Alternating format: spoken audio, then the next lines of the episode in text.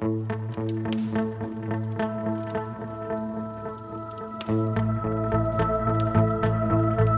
Hidden Power of Materials, a podcast by Saint-Gobain. To the Hidden Power of Materials, the podcast which explores the future of materials. Today we're tackling the issue of materials that are present everywhere in our daily lives, although very little talked about.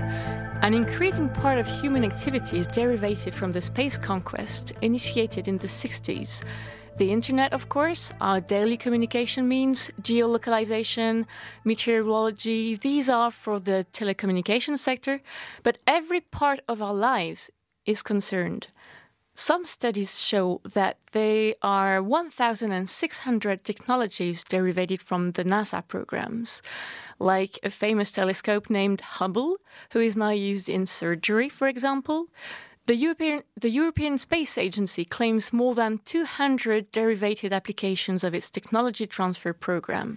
We tend to associate spatial innovations to robots, telecommunications, or GPS, but many other objects we use every day are derived from it. New materials are actually one of the fields where spatial innovations is specifically efficient.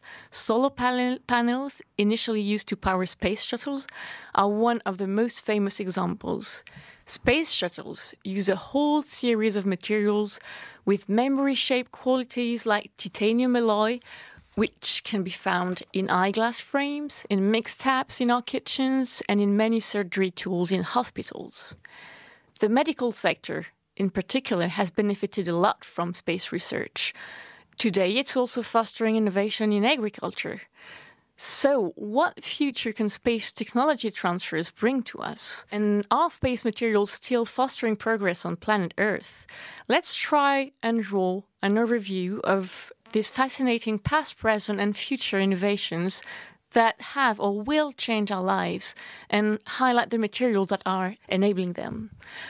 So, to discuss this fascinating issue, we have the pleasure to welcome Hervé Gilibert. You are CTO of uh, Ariane Group, formerly Airbus Safran Launchers. Good morning. Good morning. Thank you for being with us. We also uh, have uh, Barbara Belvisi, uh, founder, your founder and CEO of Interstellar Lab, which you're going to Hi. present. Hello. Yes. So this is a startup which develops solutions to enable life on planet Earth and Yeah. many other Yeah. activities. Um, and we have the pleasure to welcome Frédéric Laniel also. Uh, you've been the marketing manager for aerospace products at Saint-Gobain for many years. And you're specialized in high performance polymer and sealing solutions. Good morning. Good morning. Hi. So let's start with you, uh, Mr. Gilibert. You've worked for five years at Ariane Group and earlier at Airbus uh, Space System, uh, where you've been supervising technical innovation. Uh, can you tell us which are the remarkable materials used in space shuttles and devices and why they can be so useful for us on Earth? Well, at first, I think we we should have in mind that uh, our materials have to withstand extreme conditions uh, in flight. Uh, we are facing, uh, they are facing ultra hot conditions, uh, like in the uh, thrust chambers of our cryogenic uh, engines. They are facing ultra cold conditions, like in the tanks of our cryogenic stages. They are facing ultra high level of stresses during the, the launch. This is a matter of hundreds of megapascal, which means hundreds of tons per square centimeter to be withstood by uh, these uh, materials. So, since uh, ever, we have been uh, pushing the materials at the limits uh, of the technology. This means uh, we are looking for high strength materials, which also must be ultra light uh, at the end of the day. Uh, indeed, uh, if I take the, the material we use on the upper stage, upper part of our launcher, if I save one kilogram of dry mass, of hardware mass on this upper stage, I can give it to the payload, to the satellite uh, we launch uh, with our launcher and the price on the market of one kilogram more given to a payload is in the range of $10,000 per kilogram, which means that it is of utmost importance for us to have very resistant materials given the conditions they are facing, but also very lightweight uh, materials. And if I go one step further in this rationale, uh, this is what we are looking uh, for in the coming years uh, from now. Um, ultra lightweight materials will allow us to have launchers having only two stages instead of three.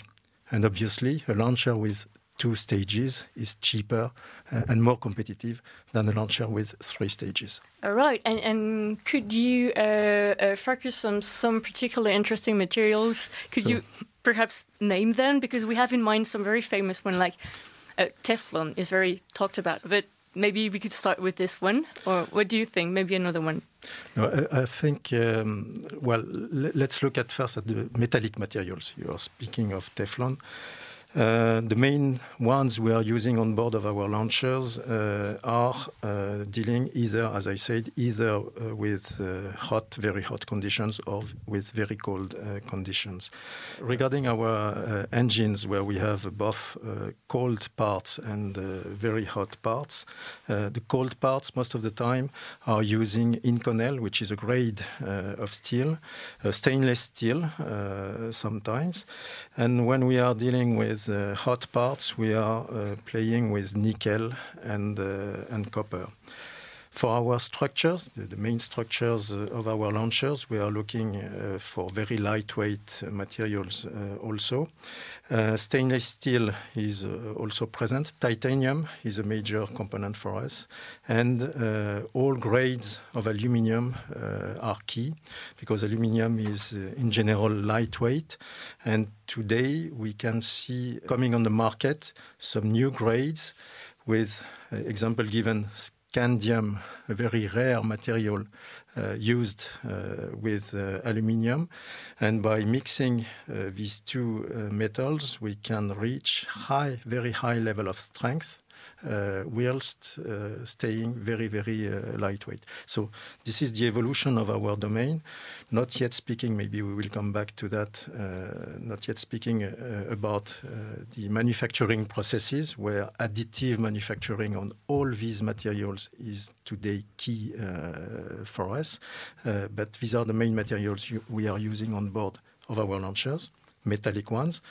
Uh, then, uh, regarding the very large structures we, we have on our launchers, uh, if I take the example of Ariane 5 launcher or Ariane 6 launcher, you have to have in mind that, that this is a 60 meters high launcher with 5.4 meters diameter for uh, the main uh, stage, for the core stage, which means that we have very, very large uh, structures. Uh, the very large ones, uh, especially for the upper part, uh, are using carbon fiber, reinforced polymers, which are the best way since 20 or 25 years now to have very lightweight and very resistant structures. So, as far as Inconel is concerned, and maybe stainless steel. Could you tell us where it is used uh, in uh, more common daily life applications? So, uh, in general, uh, any of the materials we are using uh, on our launchers, and this is true also for satellites, uh, have been uh, spread uh, in the automotive industry after the, their use on on our launchers. There are also to some extent shared with uh, nuclear industry, uh, where we so we have been uh, for a long time, I would say, not competing but uh, cooperating on developing new uh, new grades of materials, uh, given the high level of performance of resistance. Example given that is required for for these two types of business, and as far as carbon fiber uh, reinforced polymers uh, are concerned, I think space has been ahead of any other industry, and this is uh, and carbon fiber is something that you will find you find now everywhere in all applications on Earth. Frédéric, maybe uh, because you're specialized in, uh, polymers, uh, maybe you can tell us uh, uh, um, how is it that products elaborated in the 50s for the space conquest are still relevant today? Uh, speaking of polymer seals, maybe in particular. Yes, for sure. Um, the fact is that Saint-Gobain Seals, we are developing some customized sealing solution for handling any kind of fluid and especially in some very critical type of application. I mean, some kind of extreme condition like we were just saying before. And um, the, the whole story of this uh, activity started basically in the 50s when uh, they were the very first development for the, the space conquest with a new type of, uh, of technology. And one challenge in this technology were the kind of uh, fuel that were used at that time. I mean, some liquid oxygen or liquid hydrogen, all kind of uh, fluid which are stored and handled at uh, minus 200 degrees C. And uh, let's say this kind of uh, fluid were creating some some challenge because there were no sealing solution that were able to handle this kind of uh, very tough con uh, condition. So this is uh, why at this time there was the idea of uh, developing some new kind of seals that were made of PTFE and then the, in which we were adding some metallic expander inside. So PTFE. So PTFE is the more classical uh, appellation for uh, Teflon because, uh, as you know, Teflon is a, is a trademark, in fact. So uh, we, in this, in our industry, we usually prefer to use uh, PTFE, which is the true basic uh, name of the of the product. So the fact of developing this solution for handling fluid at minus 200 degrees C gave us a lot of different opportunity to, after when we have been able to solve the issue and the challenge that we have in the space industry, to approach some other industry who also had this kind of, uh, of challenge. And um, for example, the, the seal that we developed for the, the space industry in the in the 50s, they are also used now in uh, some other industry like uh, uh, liquid gas not liquid natural gas because uh, if we want to transport uh, natural gas from one place to the other in the world, we have to keep it as a liquid form and then it has to be kept at uh, minus 200 degrees C. So the same kind of seals that we were using for the, the space industry are now today used in the industry to carry gas and natural gas on every side of the, of the planet. So this is a direct uh, consequence of the development made in the 50s. I do confirm that uh, for space launchers, this remains, PTFE remains a key element uh, on board of our engines. Um, this is used on um, on the turbopumps of our cryogenic engines. You have to to be aware that uh, turbopump, the, the rota rotational speed of a turbopump in, is in the range of uh, 60,000 rotations per minute in cryogenic conditions. And uh, we have hydrogen, which is a gas or a liquid with very, very little molecules, and we don't want any leakage uh, through the seals.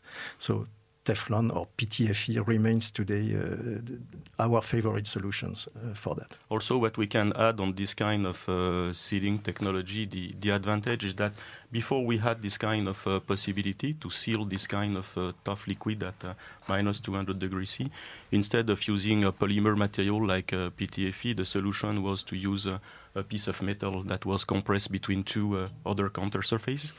And um, to obtain a good performance of the sealing, it was really needed to compress very, very hard the piece of metal that was acting like a, like a seal. And by switching to a, to a polymer technology, the big advantage has been able to considerably uh, reduce the uh, design of all the compression system for the seal, which has helped to save a lot of weight on the on the launchers. And this is something that we already mentioned that is extremely important for this uh, uh industry. Yeah, a lot of weight and a lot of concerns because the manufacturability of the uh, O-rings or C-rings we were using before uh, was uh, not stable, uh, was not easy at all, uh, leading to uh, lots of overcosts for us.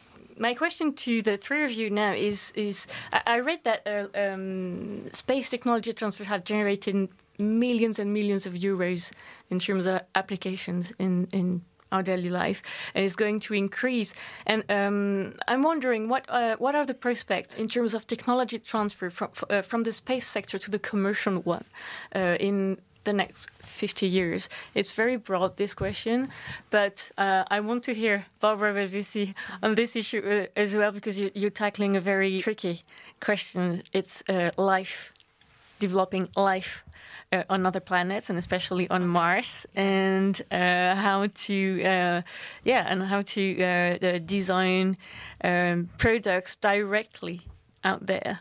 Um, so, maybe we could start with you and yeah, sure. Um, so our our main approach is to look at the way um, we humans eventually uh, one day i guess it's going to be around like seven to eight years from now uh, we're going to go to another planet which is going to be mars and we're going to kind of settle there and, and build the first base over there.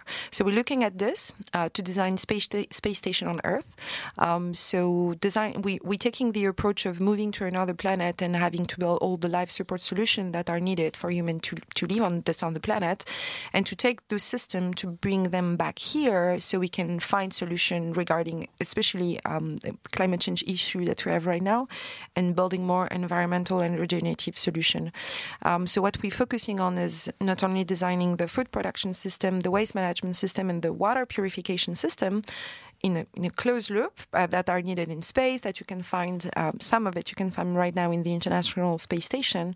But we're also looking on how to build um, habitat and all the structures uh, that are needed to support and to have people living inside. So our main, main technological approach uh, when it comes to the habitat it's to um, explore 3d printing um, and of course in space you have a lot of different uh, constraints uh, and especially on mars uh, thermal constraint. Um, it's very, very cold on Mars. Um, radiation, uh, you have to protect um, so people, uh, but also plants uh, from radiation. There are different ways of doing it. Um, and also, we want construction to be very easy and automated. So that's why we're looking at 3D printing. And so before going to Mars in seven to eight years, uh, so we have to test things here. So that's what we're doing in the station.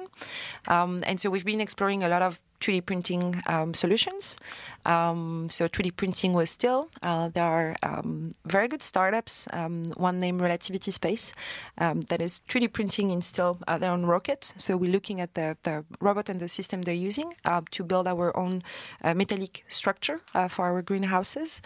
When it comes to building the habitats, uh, we're looking at different type of PLA. so, so one thing that is interesting when you go to Mars is how you can produce um, material in situ, so using the resources that you have directly on Mars. And so one option uh, might be to can be building just like Martian bricks. So you take the you take the the dust and you know you compact it and you have a brick.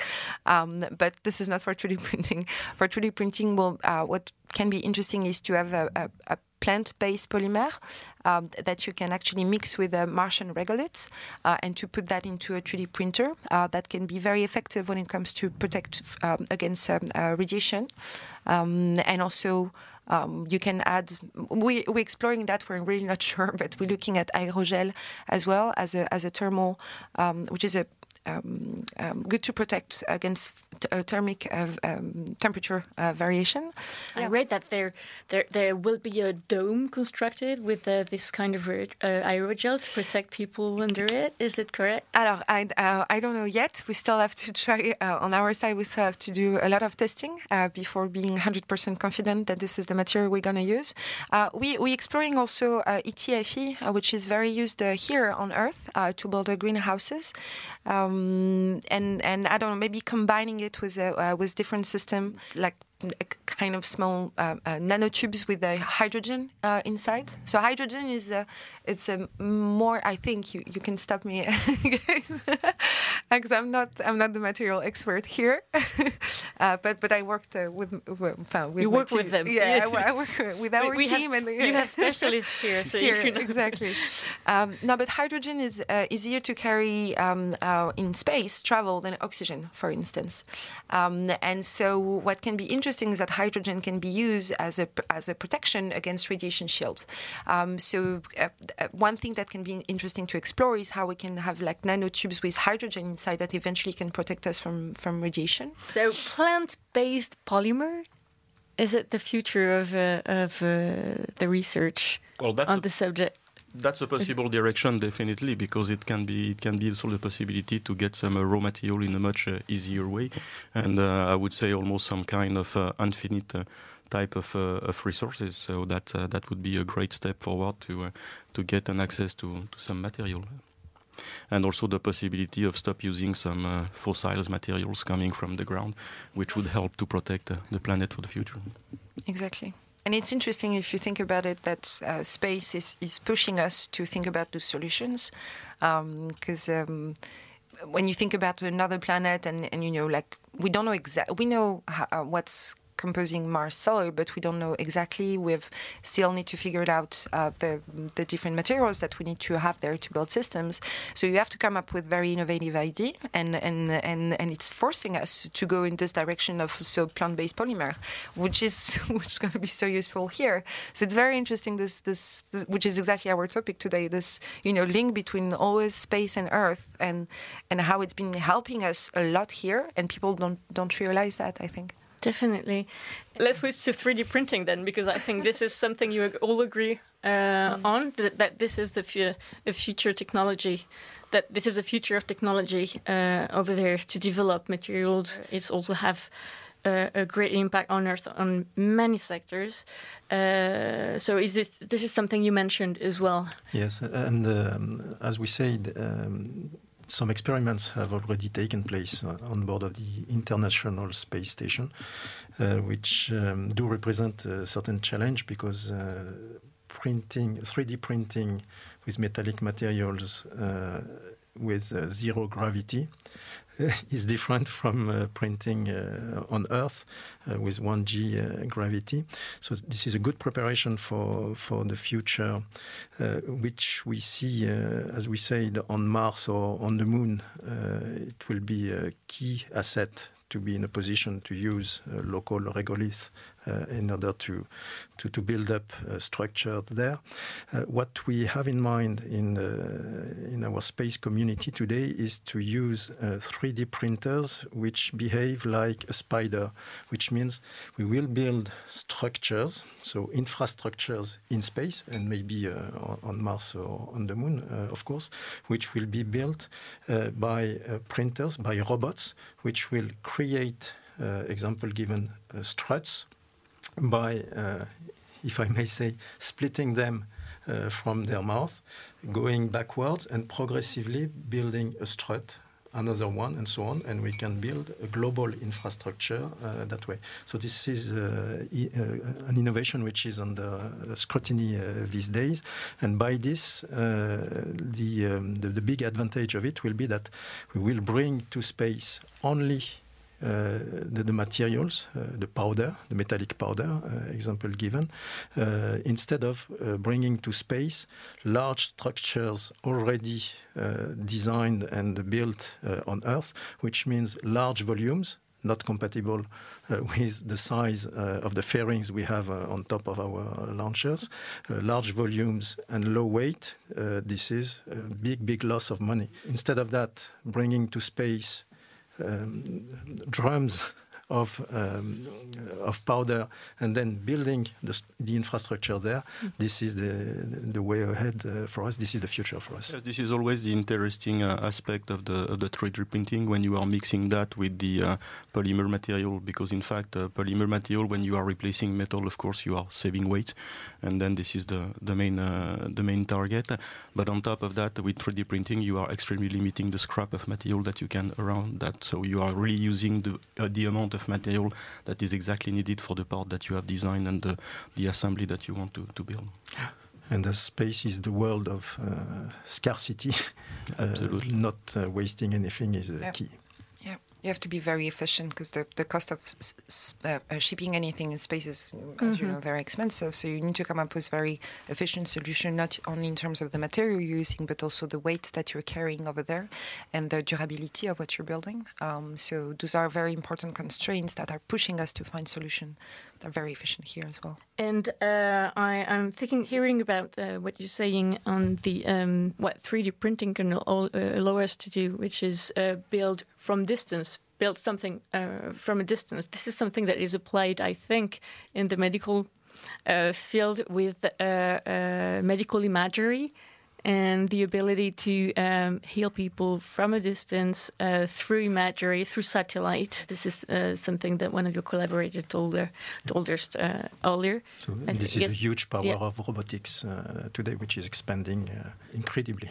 Maybe uh, a last thing on uh, uh, agriculture, because this is uh, like this seems like uh, the last frontier of uh, the materials we can imagine there. Can you tell us a bit more about your project EBIOS and what are your prospects in terms of developing culture there? Sure. Um, so EBIOS is, um, is an experimental bioregenerative station. Uh, so it's um, um, a space station on Earth uh, where we put biology at the core of the system. Um, so we basically build our own um, uh, so mass balance equilibrium model. So we have a, so it's a, a, chemical. We, we're looking at different chemical reaction, the interaction between humans, plants, so water, waste, and and we build a, a steady state uh, model which is a computer simulation basically, where we're trying to find the balance between our food production system, water, and waste. Um, then on around that, what we're building is the, what we're engineering in all is all the system. Um, so the food production system is part is one of them, um, and the, and everything that is around agriculture uh, uh, inside EBIOS is actually very very key to the balance of the entire station. So the entire station uh, balance is, is really based on the on the plants. So this is how we sequester the CO2, how we generate the O2. We use plants to purify water, and we use the organic waste to to produce also energy and and the nutrient solution that are needed for plants to grow.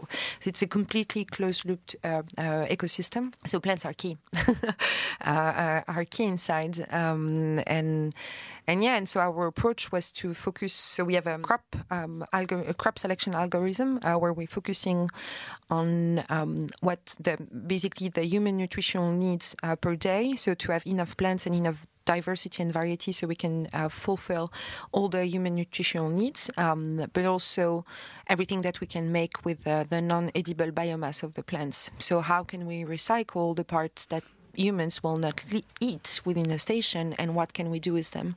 Um, so this is where um, all the discussion around biopolymer and how you can build new material using organic residue, uh, residual um, um, um biomass from matter um, is, is, very important to us as we're trying to close the loop. So, so agriculture is we start with plants, so we really go go go go back to basics. Like uh, mm-hmm. okay, plants, how they're working, how is everything, like what's going there and then from the chemical approach then we go to an engineering approach then we build a station and then we will improve the system. It's a full stack approach. It's a way to go back to basics in is. a way we have to yes. go to mars to think of a better use of plants on earth yeah that's weird but that's what's happening thank you so much the three of you for contributing to this fascinating subject we haven't covered 5% of it because it's so huge but thank you very much for your insight uh, we could say that space, um, space tech and materials play a key role in our lives. Satellites have allowed us to watch planet Earth in remarkable details over several decades. Technology transfers will continue to shape our future transport and communication means and leverage tremendous progress in the industrial and medical fields. Perhaps even more important, space research may have ripple side effects. It could help us better understand our planet and help us invent the way to protect it. Thank you very much to the three of you for joining us today, and thank you very much to you all for listening to the hidden power of materials. We will be back soon with a new episode. Meanwhile, stay tuned on our platforms.